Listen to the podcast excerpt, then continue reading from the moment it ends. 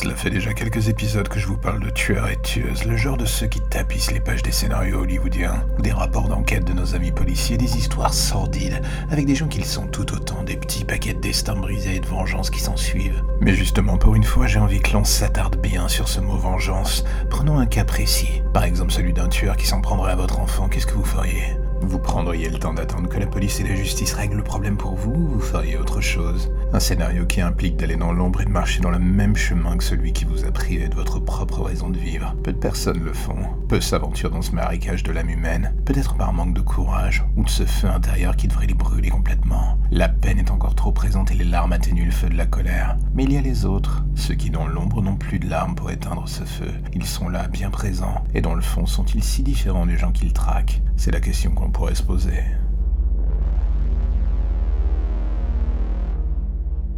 Vous avez tous déjà dû entendre au moins une fois cette expression. On lui aurait donné le bon Dieu sans confession. Si de mon côté je devais compter le nombre de fois où cette phrase est venue souiller mes oreilles, je pense que j'en aurais pour mille ans. Marre de l'entendre et pourtant dans le cas de Joseph Lombard, elle prenait encore et toujours plus de sens. Un sens poisseux et lourd qui colle à la peau jusqu'à ronger le peu de protection qui se dresse entre lui et votre cher à vif. Lombard était un médecin de famille, à l'image parfaite à vrai dire. Le genre d'homme qui était toujours présent pour aider un enfant, une famille ou qui que ce soit avec un problème médical ou tout simplement dans le besoin. Un véritable saint se donnant corps et âme dans son métier de chirurgien et dans des associations d'aide aux réfugiés ou SDF. Son image était absolument parfaite, irréprochable. Une vie complète qui devait le mener vers le paradis en quelque sorte et pourtant un soir, de décembre 2019, le 21 pour être précis, un appel parvint à la police. C'était son fils, Lucas, 11 ans, et qui était au bout du fil avec la police en pleurs et chuchotant caché dans une armoire, disant que son père avait tué sa mère et qu'il voulait le tuer lui aussi. La police arriva dix minutes plus tard pour trouver Joseph Lombard agonisant, un couteau planté dans la poitrine et son fils prostré à quelques mètres plus loin. L'enquête prouva que l'enfant en légitime défense avait, par un coup du sort, réussi à désarmer son père en le faisant chuter dans les escaliers. Il avait ensuite pris le couteau et frappé toutes ses forces. Heureusement pour Lombard, la force de son enfant était relative et les médecins réussirent à le stabiliser. La question était désormais de savoir et comprendre pourquoi un médecin si irréprochable en apparence avait dans un accès de folie fait en sorte de devenir un monstre sanguinaire. La réponse vint quelques jours plus tard alors que la police épluchait sa vie dans les moindres détails. L'un d'eux les frappa à ces séries de box que Lombard louait en dehors de la ville. Les deux premiers renfermaient des archives médicales, des souvenirs de famille et des babioles sans le moindre intérêt. Mais ce fut pour le troisième et le quatrième box que la découverte vira très vite au macabre. Les archives présentes dans ces box dépeignaient Lombard sous un jour bien plus sombre que prévu alternant entre pédopornographie et film de torture ignoble, l'image du bon médecin de famille volant en éclats. La possession était une chose, mais en continuant la recherche, la police ne tarda pas à découvrir que Lombard n'était pas juste un spectateur de ses films, il en était l'acteur pour certains. De l'autre côté de la caméra et infligeant des tortures ignobles à ses victimes. Et comme si cela suffisait pas, il ne fallut pas plus de quelques heures aux enquêteurs pour lier Lombard avec la disparition d'une dizaine d'enfants et d'adolescents, le tout sur les six dernières années. Toutes les preuves étaient là sous leurs yeux et explorer l'intégralité de la noirceur de l'esprit de Lombard en laissant réellement plus d'un sur le carreau. Jonathan Pastore aurait préféré devoir marcher pieds nus sur du verre pilé plutôt que de devoir interroger le jeune Lucas Lombard. De toute sa carrière, il avait eu la triste occasion de croiser des cas dégueulasses, mais tout ce qui touchait aux enfants était définitivement sa zone rouge. Et l'affaire dont il s'occupait aujourd'hui le poussait dans ses derniers tranchements. Un détail l'intriguait pourtant, le jeune Lucas Lombard était devenu étrangement calme ces derniers jours. De l'enfant prostré qu'on avait trouvé sur la scène de crime, il avait fait le grand saut vers autre chose. Un peu comme si d'un coup en lui toute sensation ou émotion humaine avait disparu. Pastore se souvint que la première discussion qu'il eut avec l'enfant le mit profondément mal à l'aise, un sentiment qu'il tenta d'expliquer par l'horreur que ce dernier venait de vivre. Lucas Lombard se mit à décrire de manière quasi clinique la soirée du meurtre de ses parents, les changements d'attitude de son père pendant les dernières semaines. Il déployait devant les yeux de Pastore une histoire alternative de la famille Lombard. Les films découverts chez le bon docteur étaient une chose, mais ce dont la police ne se doutait pas, et qui n'était que la première étape dans une descente en enfer bien plus affreuse que prévu. Le jeune Lucas avoua qu'il avait depuis quelques semaines vu son père changer de la pire manière qui soit. Les coups de téléphone nocturnes, l'attitude qui devient changeante en un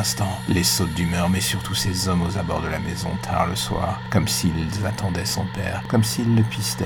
Une présence sourde et insidieuse. Il n'avait jamais su expliquer leur origine, mais ces derniers terrifiaient son père. Ils étaient l'une des causes de sa lente et certaine descente vers la folie, celle qui avait abouti à cette soirée se finissant dans un véritable bain de sang. Jonathan Pastore demanda alors plus de détails à Lucas. Qui étaient ces hommes? Lucas un soir avait filmé l'une des rencontres, alors que son père, dans un accès de rage, était sorti avec une batte de baseball pour dissuader ces hommes de s'approcher de la maison. La vidéo était trop sombre et prise de beaucoup trop loin pour qu'elle puisse être exploitable. On n'y voyait qu'une seule chose l'un des hommes maîtrisant Lombard avant même qu'il ne puisse le frapper. L'homme l'avait ensuite maintenu au sol tout en lui murmurant quelque chose à l'oreille. Un élément déclencheur pour le bain de sang qui suivit d'ailleurs. Dans la chronologie des événements, cette altercation avait eu lieu la veille du meurtre. Les détails s'empilaient, ces hommes sans visage, le père qui massacre sa famille après les avoir rencontrés. Quelque chose clochait définitivement. En retraçant le parcours de Lucas Lombard sur les six dernières années, il vit que les meurtres ou disparitions correspondaient à quelques kilomètres près aux disparitions d'enfants. Sous couvert de visites médicales ou gardes dans des associations diverses, Lombard tuait aux quatre coins de la France depuis des années, et de préférence loin de chez lui pour ne pas attirer l'attention plus que de raison sur son cas. Il avait réussi à passer entre les mailles du filet, un fantôme s'adonnant au meurtre sans laisser la moindre trace, et ces hommes dont personne Personne ne connaissait le nom, l'origine ou même le visage avait réussi à terroriser un monstre, un monstre de la pire espèce. Pastore compris que pour remonter la source et mettre un visage sur ses ombres, il allait devoir plonger dans un univers qui n'était plus du tout le sien. La question était juste de savoir s'il retrouverait son chemin vers la surface. Lucas, est-ce que tu peux m'expliquer ce qui s'est passé? Le jeune Lucas resta silencieux. Un court instant d'ailleurs, le regard perdu dans le vide. Et soudain il se mit à parler. D'une voix froide et mécanique, il n'y avait pas la moindre once d'émotion en lui. Il se contentait d'être factuel. Je dormais dans ma chambre quand j'ai entendu les hurlements. Je pensais qu'il s'agissait de deux chats battant dans le jardin. Et soudain j'ai entendu ce bruit sourd, comme si l'on jetait quelqu'un contre un meuble. L'impact, la vaisselle qui se brise, et les hurlements qui recommencent. Et qu'est-ce que tu as fait? Lucas hésita encore un instant. Je me suis levé, j'avais peur que ce soit un cambrioleur et qu'il s'en prenne à mes parents. Je voulais... Il hésita un instant. Je voulais les prévenir, leur dire de se cacher, faire quelque chose. Et c'est lorsque je suis arrivé dans le couloir en haut des escaliers que j'ai vu la vérité. Il marqua une courte pause. Mon père avait le couteau en main, ma mère était déjà à terre. Elle saignait, elle était blessée à la gorge. Il était au-dessus d'elle. Elle m'a vu, elle m'a fait signe de fuir. Je voulais le faire, mais j'étais pétrifié. Et ton père, qu'est-ce qu'il a fait? Il m'a vu. Il avait sourire que je n'oublie pas. Il s'est avancé et a saisi ma mère par la tête avant de lui trancher net la gorge, sans jamais cesser de me regarder, elle non plus. C'est alors que j'ai couru dans ma chambre pour chercher mon téléphone. Je voulais fuir. Et tu nous as appelés? Oui, je m'étais barricadé dans ma chambre. Cela ne l'a pas vraiment empêché de rentrer d'ailleurs. J'ai juste gagné assez de temps pour vous prévenir. Et quand il est arrivé, j'ai cru que c'en était fini. Sa chemise blanche était tachée de sang, son couteau en main. Il n'y avait plus rien d'humain chez lui, ce n'était plus mon père. Juste un monstre comme on en voit tant dans les films ou les livres. Et alors qu'il tentait de se jeter sur moi, je l'ai frappé de toutes mes forces avec ce que je trouvais. Puis j'ai fui dans le couloir, mais il m'a rattrapé immédiatement. Je me suis débattu comme j'ai pu.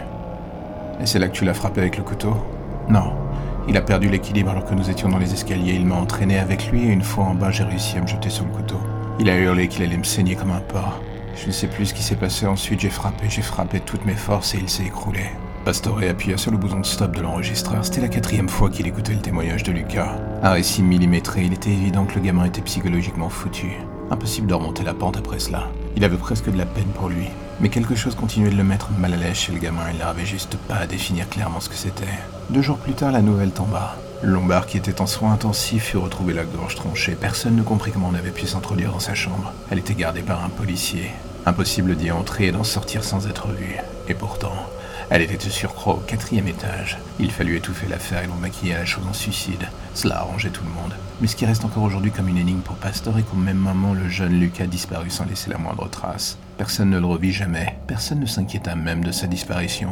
Et encore aujourd'hui, le doute subsiste dans l'esprit de Pastor. Est-ce que ce malaise ressenti à chaque fois qu'il le voyait était un signe avant-coureur de ce qui venait de se passer? Celui de la violence, de la vengeance Son père avait finalement réveillé en lui un véritable tueur. Et il y avait une certaine forme d'ironie dans la chose. Un tueur d'enfants tué par son propre fils. Pastore aurait voulu croire comme tous ses supérieurs au côté évident de la chose, pour aller dans le sens du vent, dirons-nous. Mais ce n'était pas le cas. Lucas fut enterré juridiquement et son père légalement. Les deux sombrèrent très rapidement dans l'oubli, à la grande satisfaction de tout le monde. Sauf de Pastore. Et voilà, on arrive à la fin de notre histoire et du coup je vous imagine en train de vous dire mais de quoi est-ce que tu parles au final mec? De Stuart ou de ces figures de l'ombre Le monde des tueurs en série est loin d'être du côté brut que l'on peut voir dans les films ou dans les romans. C'est souvent bien pire, sans logique apparente ou bon sens même. Et soudain au détour d'un meurtre on finit par se rendre compte que pendant que l'on regardait dans un sens, et c'est depuis le début, quelque chose d'autre nous observait dans l'ombre. Une chose indistincte qui n'avait aucunement l'intention de se faire remarquer avant qu'il soit trop tard. Ils n'ont pas vraiment de nom mais nous les connaissons tous. J'ai fini par les nommer de la manière la plus basique qui soit d'ailleurs. La Légion. Ils traquent les tueurs tueurs et les punissent depuis des siècles. Fondé par des parents de victimes et rejoint assez vite par des policiers. Le genre de ceux qui en ont eu marre de voir la justice devenir beaucoup trop laxiste. Un escadron de la mort pour tuer les tueurs d'enfants mais pas que d'ailleurs. Et c'est avec le temps que j'ai découvert leur existence. La légende veut que les tueurs soient vus comme les monstres de l'histoire. Mais de l'autre côté du miroir, les apparences sont souvent trompeuses. Certains d'entre nous ont fait ce qu'ils pouvaient pour lutter, quitte à traquer les membres de cette confrérie les prendre à leur propre jeu. Le plus fascinant d'entre eux reste Yuri Shankova, à mi-chemin entre le boogeyman et l'ange de la mort. Le seul d'entre nous qui d'une certaine manière aura réussi à rétablir la balance. Comment? En remettant la peur dans le droit chemin, c'est-à-dire dans leur direction et plus dans la nôtre? Et avec le temps et surtout tous les tueurs que je catalogue, il y en aura bien un qui suivra les pas de. Un de plus, un de ses disciples. Ce n'est qu'une question de temps. Nous sommes une légende urbaine, la Légion en est une autre. Nous n'existons pas. Nous avons donc l'éternité pour en finir.